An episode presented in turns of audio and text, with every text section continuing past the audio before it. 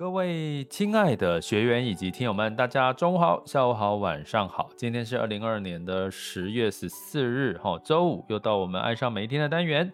每周五都要提醒大家，每天都要爱自己，哈。那没办法，哈，有时候人就是会忘记爱自己，然后就会被这个工作啦，被很多。外在的环境哦，给这个压得透不过气来，说甚至被最近的投资市场的波动呢，你可能也觉得，哎呦，一早醒来怎么又跌了哦？那当然，昨天很开心，美股，哎，跟各位讲哦，其实今天大家应该要特别开心一点哦，因为美股是这个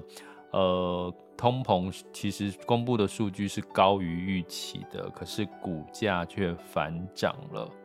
这是不是遇空不跌了呢？呃，就是我们最近有在提醒大家这件事情哈。不过建议大家观察五天哈，是不是有这个呃涨多于跌了哈？包含这个成交量有没有放大？包含今天台股其实应该表现也会很不错，全球雅股。不过你就要看这个成交量有没有放大哈。目前这个时间是十二点，那目前的。呃，台湾现在指数成交量是万五哦，万五其实还不是算成交量很大哈，所以呢，基本上还是要从这个客观的角度来看。所以呢，我们今天要来跟各位聊爱上每一天，是因为啊，就是呃，生命当中其实市场、钱、工作。好，我们把几个分类起来，哈，包含你的家庭关系、你的人际关系、你的这个感情、你的这个工作、你的人生的成就感，还有什么呢？还有你的身体、身体健康的状况。其实你说这些东西都是独立的事情吗？其实不然，它其实都是。环环相扣的，所以如果你能够透过后天慢慢的训练自己，把这些东西连接在一起的话，你会变成一个第一个，你肯定就是一个知行合一的人，就说的话跟做的事情一样，讲的话跟心里面讲想的事情跟讲出来的话都一样哈。那这其实会产生你自己的一个很平衡啊，或或。正能量，或者是你在投资市场上面，你会看得比别人更透彻，或者是你会执行你该执行的计划。其实你会说跟投资理财没有关系吗？其实是很有很大的关系。当然，这个其实你可能在现在的媒体啦、书籍很难看到这样子的一些练习或者是对话。所以呢，我很很开心的是，我可以每周五跟各位来聊聊爱上每一天哈，爱自己哈。那。照惯例，一开始我要送大家两句话，就是一切都是最好的安排，生命就该浪费在美好的事物上。我跟各位讲一件事情哦，不是夸大，我每次在讲这两句话的时候，我身体都在起鸡皮疙瘩，不知道为什么哈，就是那种就是感觉到就是有一种很很开心的感觉哈。哦，那我又可以把这些。这两句话送给大家。其实有时候你如果心情不好的时候，把这两句话讲出来，哎，你会发现其实很多事情你会开始平静下来哈。那当然呢，其实呃，我要讲的是身体对话这件事情。我先从一个事情，然后我要讲最近呃前阵子我看的 Netflix 哈 Netflix 的剧里面哈，我尽可能都从 Netflix 的剧或电影哈去跟各位。呃，举例去描述，我想跟各位表达的一些呃，这个身心灵上面的一些看法哈。因为其实大家知道，无形的东西、身心灵的东西好难形容。比如说，我现在跟各位，我问你说，哎，iPhone 十四好不好用啊？哦，你可能可以跟我讲，哦，还很耗电呐，然后什么这个呃，它的没感觉，因为它的那个呃规格看起来哈，就是。拿到新机跟旧机没有感觉，只有颜色有感觉。你可以形容的很具体，可是有如果你要讲到这种心灵层面的东西，或者是投资理财，或者是市场，其实坦白讲，它有点难度，是因为它都在一个，它都是无形的东西。你要让你我我要让你们有画面，或者是感同身受，其实就必须要用一些故事，或者是用一些举例的方式，哦，是这个原因。那我先再讲。一开始呢，呃，我们今天就是呃，可能是因为 这个昨天美股涨，今天台股涨哦，所以今天我们的那个学习群的赖群可能比较多大家可能比较开心，比较多互动这样子。那我就就有人提到，就是这个呃提这个有关于这个呃现在他对市场哈。呃，我觉得很开心呐，尤其我每次听到这个学员的回馈哦，他说他很开心，就是目前他似乎过去只是听消息面呐，然后只只是跟着市场在走，而不知道市场为什么涨或者是跌。到现在，他每天不管是听着 podcast，或者看看懂了经济数据，呃，他就不再对跟着市场的这个这个涨跌有所害怕哈。那这个心得我其实是非常开心的，因为这也是我们玩转配息的呃核心价值。哦，当你不再害怕的时候，你就不会，你就知道接下来该做什么。关键是不是不是要让你们不再害怕，而是要不再害怕之后，接下来要做什么，这才是你们要去学习的，要去执行的。所以我，我最我常举个简单的例子，就是说，当你们今天就是呃，有点 upset。好，upset 就是有点沮丧的时候，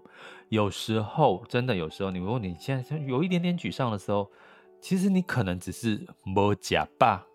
有没有这种感觉？当你在没有吃饱，尤其是你晚上快下班之前，如果你没有喝个下午茶，或者是你没有吃饱，肚子饿，你在做事的时候，你的工作情绪是不开心的，或者是很有点沮丧，有没有？应该有很多，或者是你就刚好在减肥，你的心情就特别沮丧，所以这个时候要干嘛？吃点东西呀、喝个热巧克力，尤其在冬天，喝个热巧克力，吃一点点的 piece of cake，一小片的这个蛋糕甜点，你会发现你的心情就哦，马上就好起来，或者是你就去吃饭嘛，你就不要让自己肚子饿，餐就就该吃的时候就吃饭，不要饿肚子。你会发现有时候啊，你身体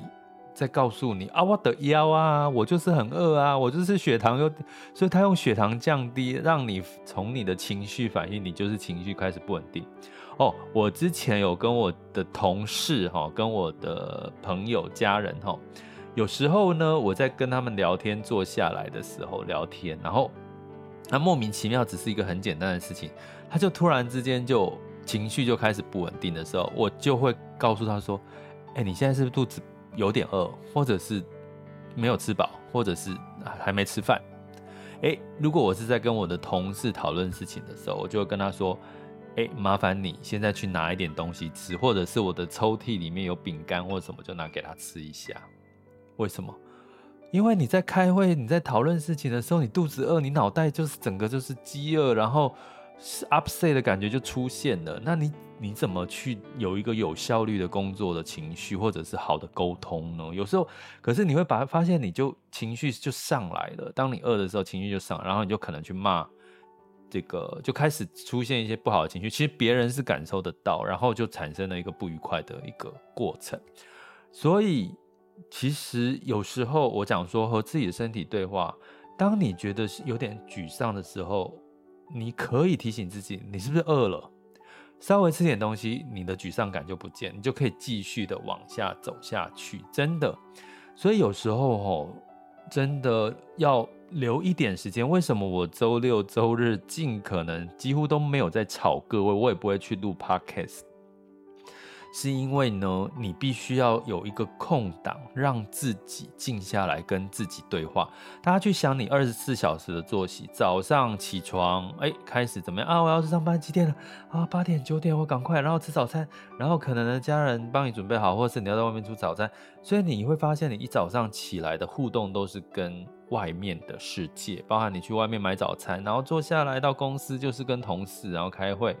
然后甚至到晚上有有应酬或者是这个，然后回到家，你可能如果还没静下来，你就会干嘛？看电视，看电视也是在跟外面交流啊。你就看着电视那些现在尤其现在很多没营养的电视节目，对不对？所以呢，然后呢，看完之后你要睡觉的时候，你才真正的静下来。可是当你静下来，你就睡着，隔天又开始。所以每天重复的，你都没有跟自己、跟你自己的身体对话。所以你其实一个礼拜抽个一天到两天的空，跟自己的身体对话，其实是很有用的。因为你的身体其实会告诉你很多的事情。呃，我最近呃，刚好这个我的飞轮老师其实他应该不知道他自己有这种举一反三，就是这种举例的能力。我一直在鼓励我的飞轮老师可以把他的那个讲的话哦变，他可以我我一直鼓励我的飞轮老师去录 podcast，就是说他可以把他的这个对身体的这个逻辑思维哈，就是讲出来。我觉得应该有很多人会受惠哈。他讲一个例子哈，跟身体的对话，我觉得。跟各位讲，很多人是不是常常觉得肩膀酸痛、腰酸背痛，或者是你觉得自己有五十肩？哈，因为我们可能说，哎，长长期坐着啦，坐沙发啦，坐办公室，哈，像我们在骑飞轮的时候，他讲，你有没有发现，其实啊，我们的肩胛骨，这叫肩胛骨，哎，不是肩胛骨，锁骨，锁骨，锁骨，大家知道嘛？哈，女生，好，男生很爱看。看那个女生的这个锁骨很漂亮，对不对？就前面嘛，胸前这个。呃，他说啊，其实基本上人身体的锁骨应该是平的，就是说它应该是一个平行的一个状况。可是呢，你会发现，当你在工作，尤其你是打电脑啊，或什么，或者是你压力大，你会不自觉的怎么样？肩膀会耸起来，所以你的锁骨就变成斜的了，因为你肩膀收起来。你去看你的锁骨，你自己可以。自己摸看着镜子啦，或者自己摸摸你的锁骨，会发现，哎，你的肩膀可能不是平的，是斜的，因为你可能是肩膀往上，好，所以这个时候呢，我们下意识会想要怎么样？肩膀往下，肩膀往下是让我们自己感觉会舒服一点，所以我们用力让自己的肩膀下垂。可是呢，这叫低层思维，哦，这叫低层思维，因为你的第一个直觉就是说我肩膀。呃我有压力嘛，我生活有压，呃，我生活有压力，工作有压力，所以我很不自觉的，我肩膀就会紧绷，或者是肩膀就会往上缩，对不对？应该有吧？所以你就会开始觉得这个肩膀紧紧紧的或酸痛。好，哎，你不自觉就会把肩膀压下来，可是这个压下来的动作其实是你的低层思维，你觉得压下来就好像舒服一点，可是还是没有解决。所以呢，在我们在骑这个飞轮的，当然这个老师其实有上瑜伽课。后来我我刚好跟这个其有其他的学员聊到天，他说他觉得老师上的瑜伽课、瑜伽球的课程其实也上得很好。我说哦，真的哦，原来是这个原因。好，我要讲的是说什么？所以他告诉我们说，其实你要让你的肩这个锁骨在往上提。然后肩膀下垂，其实并不是要把你的肩膀往下压，而是把你的头往上延伸。头就是脖子往上延伸，也就是从胸骨这一块把它拉起来。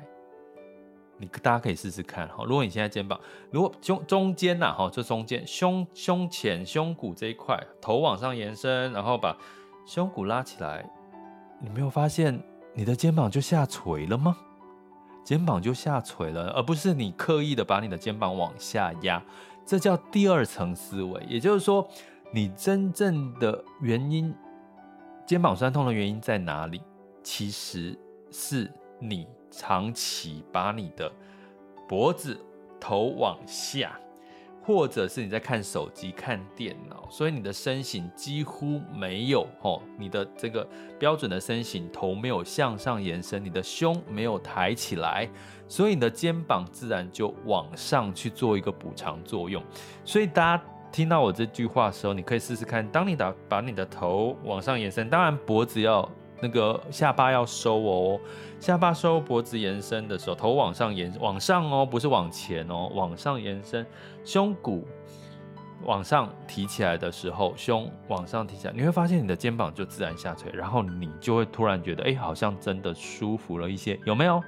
我不知道你们做的正不正确，可是我从这个事情是要告诉你什么呢？其实有时候我们。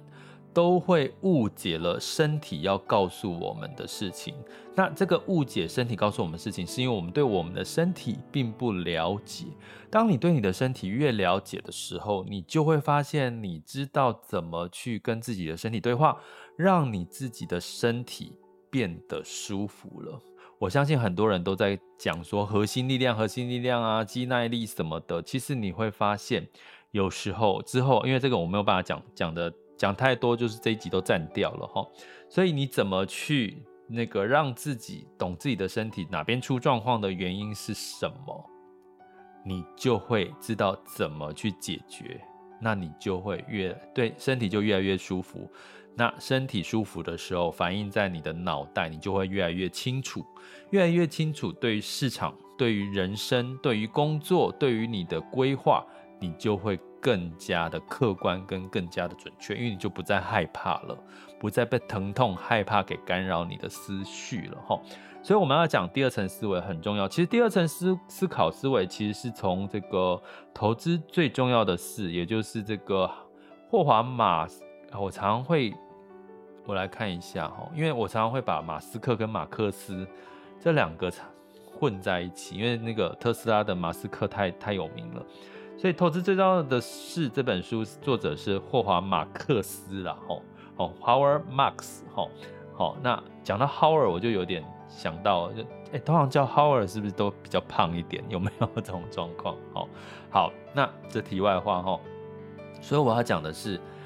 第二层思维在投资里面，最近其实可以看得特别明显。吼，那呃，我们怎么这样，怎么去看这个第二层思维这件事情的重要性？也就是说，第一层，我跟我们的学员今天在讨论，第一层思维的人会看最近的升息跟通膨，因为已经一段时间了嘛，从呃今年三月美国就一直升息啊，一直到现在已经快已经十月份了。其实升息也差不多，慢慢、慢、慢慢的接近尾声了，一定的齁。可是呢，如果你现在还在关注升息、通膨这件事，那就代表你是属于第一层思维的人。你可能看的是，哎，现在的升息、通膨，哎，如果是这样的话，昨天的升息、昨天的通膨也持持续飙高，哎，持续啊就没有降下来。可是为什么昨天股市反弹了？就是要回到第二层思维，因为。大现在的市场的关注已经回到了，如果通膨慢慢真的到顶了，接下来要观察的是领先指标有没有往下走，也就是说，企业的相关的数据一定都在往下降了哈。那这个往下降的过程当中，其实就是市场的拐点的开始。我没有办法讲的很多很具体，所以我要跟各位讲的是，所以你要慢慢的成为建立第二层思维的人，那那会让你对市场看得更精准。可是要提醒各位。你会具备第二层思维的朋友，当你真正具备了第二层思维的能力，你会变得有点孤单，这是副作用，因为不是大部分的人都不具备第二层思维，好，这个应该大家可以理解哈。所以，我们再话讲回来，其实最近的这个 Netflix，哦，有一部影集，它是影集哦，它不是电影哦，泰国洞穴救援事件，这救援事件呢，里面有这个十三个人，吼，就是泰国，吼，有一个在，应该是在清迈那附近吧。那有一个这个，呃，十三个人，一个足球队，吼，那他们呢去了，吼，去了这个，呃，这个，呃，就是一个泰国北部的睡美人洞，吼。那这个是二零一八年发生的真实事件，吼，少年足球队，他们叫野猪队，哦，抱歉，更正，十二个。十二个球员，然后一个教练，哦，他们哎，就是为了要庆生，帮球员庆生，他们就跑去教练还蛮熟悉、蛮常去的一个叫睡美人洞，哦，结果呢，在这个过程当中呢，进去洞里面才大概两个小时吧，就遇到了暴雨，那个水灌到洞里面，他们被困在里面就出不去了。最后透过哦，透过好像有十几天吧，哦，十几天呢。把这个呃，这个把他们救回来哦、就是透过外界跟国际的力量呢，把他们救回来哦，把他们救回来的一个过程哈。那这里面呢，前有几个我觉得可以跟大家有兴趣可以去看，有几个是一开始的时候，因为呢一开始的时候呢，泰国的这个气象局的这个主要的单位哈，那其实呢是这个。一个实习生哦，一个实习生呢，他发现了，哎，泰北呢，好像因为他们过去是七月才开始降好大雨哦，可是呢，六月那个时候是发生在六月吧，那那个时候的泰国曼谷的这个气象局的实习生哦，他又发现了泰泰北好像快要下好雨了，提早下好雨，结果他的顶头上司呢，其实是一个所谓的呃得过且过，他就想要去度假了，因为他今天结束之后。就要提早去度假了哈，是一个中年男子哈。最后结果这个实习生发现，哎，这个清迈那边好像要提前下雨，这个豪雨可能会带来了一些灾情，所以呢，他建议这个气象局要发布豪雨特报。结果这个中年主管呢，他就要去度假啦。我说：“哎，你不要给我生事好不好？呃，通常这个豪雨的时间都是在这个呃，都是在这个什么时候？都是在七月才发生，现在才六月啊，怎么可能呢？齁，你不要给我生事。结果这个实习生呢，就觉得他对自己的良心，他觉得万一真的发生事情，他没有。”发布这个警报的话，他可能会过意不去，他就去通知了清迈的国家公园的这个呃的创的人员哈，告诉他们要小心。结果接电话的也是一个。一个一个女生，哈，一个女生呢，她她就哈说，哎，你们如果没有发布国家警报，我们没有办法封锁这个国家公园呐。结果这个一拖一来一往之后呢，结果就造成了，哎，这十三个年轻人进入到了睡美人洞，被封住了之后，才发现这个时候要封锁国家公园就来不及了，他们就被困在里面。后续的一段这个。救援的故事，哦，所以其实拍得很不错，哦，影集拍得很不错哦。它的这个全名叫《泰国洞穴救援事件簿》，哦，这是影集哦，哈，它是真人真事，哦。所以我们从这边要讲什么？其实啊，在座的各位，如果你现在在工作职场上面，你是属于那个执行者，然后你就觉得你很努力，你看到很多问题，你看到很多可以做得更好的事情，可是你的主管都不买单。我告诉各位，你也不用过于担心呐，因为通常主管都是没有那种第二层，也不能说他们没有第二层思维啦，他们可能脑袋想的跟我，就是他已经是在嗯不同，就可能在那个位置，如果他过于安逸哈，或者是过于这个呃，就是呃已经在位，已经就觉得很稳了，他可能不会像我们一般在执行的人可能会看到更多的东西哈。所以呢，你会通常，如果你在工作职场上面，你是属于那个很很认真，然后你看到很多，你很想要改变，很想要变得更好的，那某种程度，其实你你你有具备了一定程度的第二层思维哈。那你说这些主管们他们就没有第一层思维，也不一定。可是呢，所谓的第二层思维，我们我刚刚的举例，这个主管跟这个实习生的这个中间所发生的事情。它其实就是一个第二层思维的概念，也就是说，当你具备第二层思维的时候，你会提早看到，在过去，比如说我我本来七月份就要下雨下好雨，突然之间六月出现的一些气象的一些呃不不不寻常的状况，让他呢觉得，哎，这个判断用他的这个逻辑来判断，应该六月份就会下好大雨的几率可能会很高，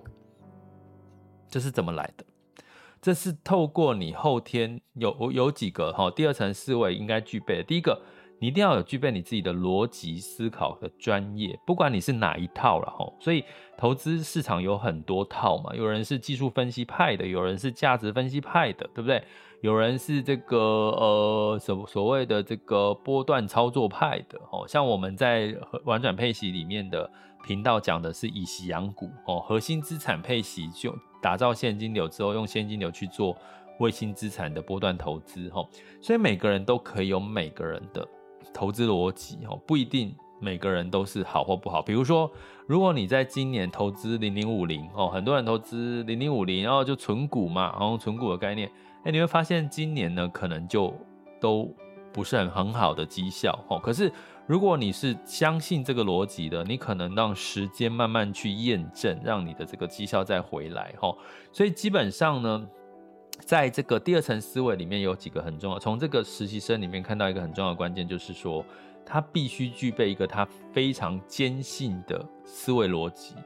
当这个思维逻辑发生的时候，他开始哦这个。呃，这个这个这个实习生，他开始启动他的质疑，他觉得应该要采取行动，因为他已经启动了他的思维逻辑，他觉得这个时候六月份应该会下好大雨，应该要去做这件事情哈。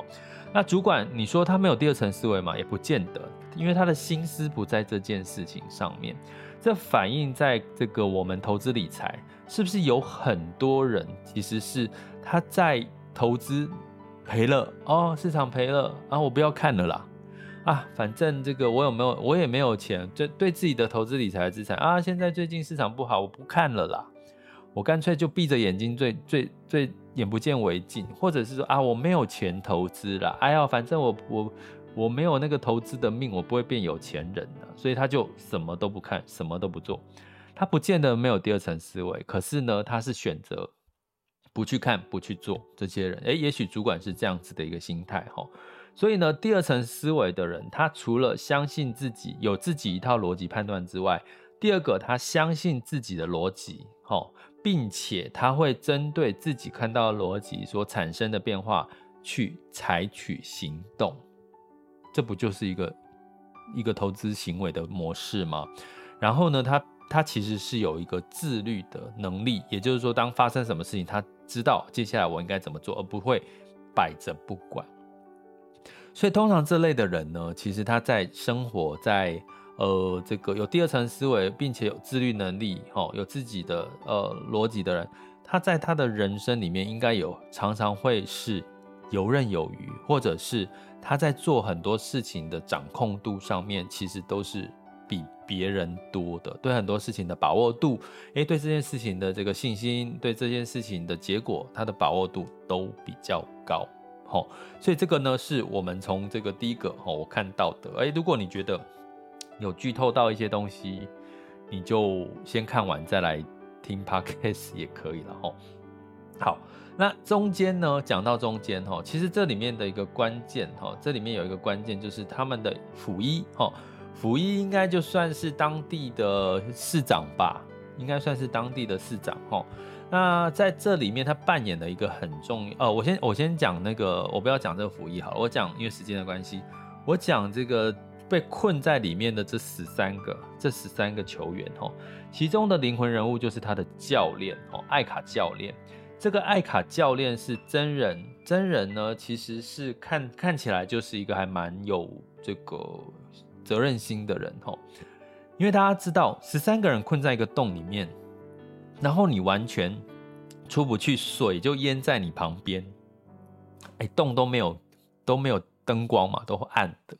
他们只靠这个手电筒。在座的各位，你想象一下，如果你在一个淹水出不去，而且而且是没有电、没有食物，困个一个小时，你会不会害怕？困个两个小时，困个一天，困个一个礼拜，你会不会吓死？会，为什么？因为呢，当你在这个过程当中，你不知道你出不出得去，你不知道你能不能就是呃活着出去，你不吓死吗？换成是我，我也会吓死。天黑，虽然他们有十三个人。所以在这里面的艾卡教练，他扮演了一个非常重要的安抚的角色。他做了几个事情。第一个，哎，没有食物嘛，吃到后来他们进去只是庆生，他们哪知道出不去？两个小时就要出去动，他哪知道出不去？所以他就做什么？他就去安抚。哦，怎么安抚？第一个，跟他们说，其实，哎，人如果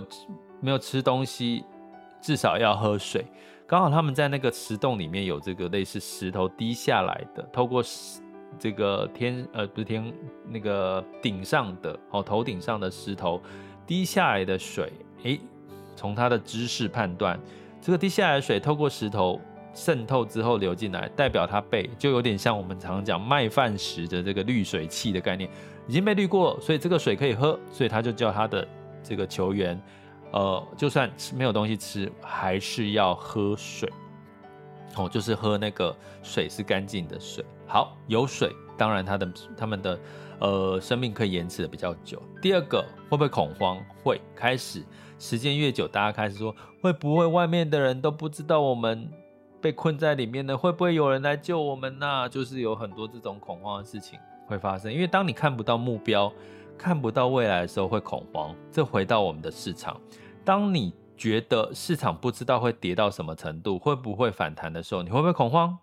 会，因为第一层思维的人只看当下现在发生了什么事情。但是呢，第二层思维的人，如果你具备了逻辑、景气循环周期的概念，你可能会知道，这就是一个升息带来的景气循环修正。那升息完之后不就降息吗？这不就是一个景气循环吗？你正处在一个景气循环当下。好，所以呢，这个艾卡教练扮演的角色就是，好，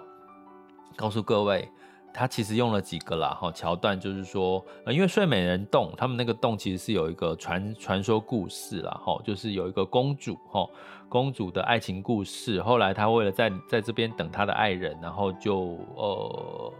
后来爱人被被被被杀了之后，她就在在好像在那边就就就就守着她或什么的。然后呢，那个山形就很像一个睡美人的山形，哈，所以呢就。让就是当地人会去攻，会去拜这个睡美人公主哦，睡美人公主，所以他们就说，其实呃，就是睡美人公主是保护这边的，我们没有对这个这个洞、这个山没有没有做任何恶意的事情，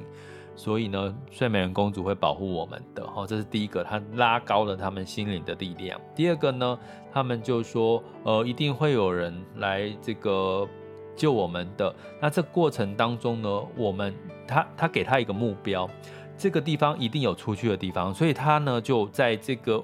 大家都没事会胡思乱想的期间，他说，所以我们去挖有一个地方哈，去挖一个地方的这个比较软松软的山壁哈，去挖。他说挖这边可能会会通到另外一个地方哈，所以他就说大家轮流一点时间，慢慢挖，慢慢挖。其实带来什么？对。带来的是让这些十二个球员有目标，有一个假想的目标，让他们可以朝这个目标前进。然后呢，就不会再胡思乱想，因为你就会有一个投注力嘛，哈。那但是呢，你中间每天都是在黑暗的一个时间度过十几天呢。那十几天度过的同时，你必须你的心灵一定会有很多的这个。呃，不安心的地方或恐惧感还是会跑出来哈，所以呢，这个时候他就教他们就是要怎么去做一个呃呼吸哈，呼吸上面的一个一个一个练习哈，就是让他们可以心情可以平静下来哈，慢慢平静下来。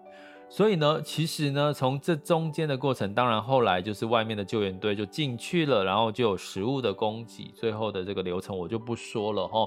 但是呢，从这边的事情要告诉各位，其实我们人一生当中，在很多的状况都会面临恐惧感。可是呢，你从我刚刚讲到的是，你我们往往很多的恐惧、迷路啦，各方面都是因为我们看不到后面，看不到未来，看不到结果是什么，我们就产心生恐惧了。所以呢，在我们讲回投资理财的事情这件事情上面，其实很多很重要的事情，你在。中间会有很多的迷失、恐惧、市场的变化的同时，你一定要一个很清楚你的目标是什么。所以我常常提醒我们学员，我们在做每一个每一季的这个呃汰弱留强定期检视，我都会要求学员告诉我你的，或者是我一定会提醒他们，到底你做这些投资理财规划的目标的这个是什么。比如说，你可能是希望，哎，三到五年之后或十年之后，每一年有大概三万块、五万块的现金流收入、被动收入，哎，这个目标明不明确？很明确，因为当你有一个目标的时候，中间市场再怎么波动，就像我刚刚提到的，这十三个人被困在山洞里面，当你有一个很清楚的目标，你知道我可能挖这个洞可以出去，甚至我知道外面的人会来救我。那中间的任何的波动呢，其实你都可以透过很多的，呃，我刚刚提到的，像喝喝这个呃石头渗透下来的水啦，或者是透过这个呃冥想，哈，做就是做着冥想，哈，来去排解这些恐惧感，哈，所以呢，最后他们就顺利的被救出来了。所以相同的，如果你有个很清楚的目标，你投资理财，不要告诉我哦，不要告诉我说你投资理财目的是为了要。就是呃累积，就是创造很多的财富，就是要财富增值，这个都是虚的，这都是虚的，因为它没有让你产生动力。如果你有越来越更具体的投资理财目标，你会很有动力。比如说我刚刚讲，我希望五年之后我每个月的这个现金流收入有三万块，很有很很清楚明白，你就会当真，然后会。这个有动力去做它，比如说你希望五年之后你可以买一栋属于自己的房子，所以我需要准备呃头期款多少钱，然后我需要每个月有多少钱可以付这个这个房这个房贷的压力，所以我可能是要准备哈、哦，我我付房贷我可能要准备三万块的现金流或一万块两万块，我先从小房买起，诶，你就会很具体的知道你做这些事情的目的是什么，而不会随便乱去投资哈。所以呢，呃，我最近刚好有一位学员哈，刚好用这个例子来做，跟各位先稍微做一个结论，就是说，就我有一个学员，其实他也是跟着我一段好长一段时间了哈。那他其实一直在做核心资产，他是做配息标的哈，他。大部分的资产也都是在核心的资产配息标的，可是今年呢，上半年他做了一件事情，他跟我讲，他放空，他放空台股，从上半年就开始放空台股。他如果现在开始放空，可能会稍微好一点。他上半年就开始放空台股，所以他说他的这个台股的部位赔了很多吼。那我我呃，当然这是他的决策跟做法，可是呢，他说了，他说其实他，可是他大部分的资产都在所谓的核心资产。就是配息的这个呃基金里面哈，所以就虽然他放空这个台股的部分，他损失了不少，可是呢，因为他有一大部分的核心资产都是在这个呃配息，而且他持续每个月都会定期的加码配息的标的，所以他的现金流目前还是可以稳健的支撑他，哦，就是这段时间。他增加的收入，哦，他呃增加的支出，因为他有两个小孩，他还想要换大房，哦，所以呢，从这个事情来看，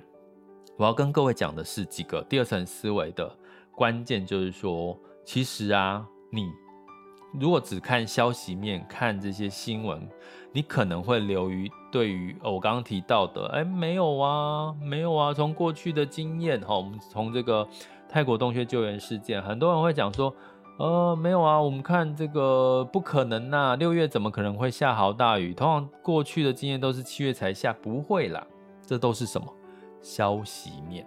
可是如果你有第二层思维，你有具备你的逻辑的能力跟知识，当你去判断现在发生的一件事情，它的确就会在六月下好大雨了，你的信念会让你产生行动，而去做一些避免。风险的事情，这就是我们在这里面其实很多啦。这个剧集里面有好多这些人跟人之间的这个第一层思维、第二层思维的故事，所以大家有兴趣可以去看这个剧哈。我没有办法讲的太太多的举例，我们还是要绕回到投资理财这件事情上面哈。所以同样的道理呢，我们第二层思维告诉我们什么？在今年的景气周期里面。美国三月份就进入升息循环，所以三月份就已经进入到了这个呃修正的一个开始了哈。那台湾呢？七月开始进入到什么？进入到其实它应该台湾其实也应该要升息，可是台湾选择就是小幅度的升息，目就像日本一样哈。但目的因为我们是出口国家嘛，所以我们希望台币弱一点哈，可能我们的出口会比较有竞争力哈，这是可能另外一个因素。可是我们对照去年的七月，我们台湾正从去年的七月的高峰。对比来看，我们现在很多的数据都在往下修正，才刚开始哦，七月到十月才刚开始。所以呢，如果你懂得这个事情的逻辑，而且你是具备信念的话，你就会知道，就算哦，这个我今天有有学员跟我分享那个老人与狗的这个举例，我觉得举的也蛮好，就是说，就算呢，哎，现在这个信念在你心中，就算前阵子因为国安基金进场，因为什么样子的状况？诶，台股并没有跌，可是呢，最终最终市场还是会绕回景气衰退这个循环所应该发生的事情。也就是说，这两天这几天九月份美股跌、台股跌的这些讯息，其实这都是如果你具备第二层思维，你都看得到的事情。可是看得到归看得到，你能不能够相信自己的判断，然后做出？呃，保护自己的决策，甚至是可以让时间来验证你的决定呢？我觉得这在这段时间里面呢，不管是从呃人生、工作、职场，呃后疫情时代，或者是呃人际关系、家庭关系，或者是你的财富，我觉得都可以看得出一些值得思考、值得思考的一些事，好吗？好，那我其实今天用了一个比较。其实这真的是一个很抽象的东西哈，第二层思维。可是我试着用这个泰国洞穴救援事件簿来告诉各位，还有用跟自己身体的对话来告诉各位。也就是说，有时候你的肩颈酸痛不见得是你的肩膀上提，而是你必须让你的头延伸，让你的胸更更往上。吼，那那这个可能就是你要具备的。哦，你必须要跟自己的身体做对话，你可能就能够更了解自己身体的第二层思考喽。OK。最后，爱上每一天，呃，希望大家都能够知道，一切都是最好的安排，生命就应该浪费在美好的事物上。我们下次见喽。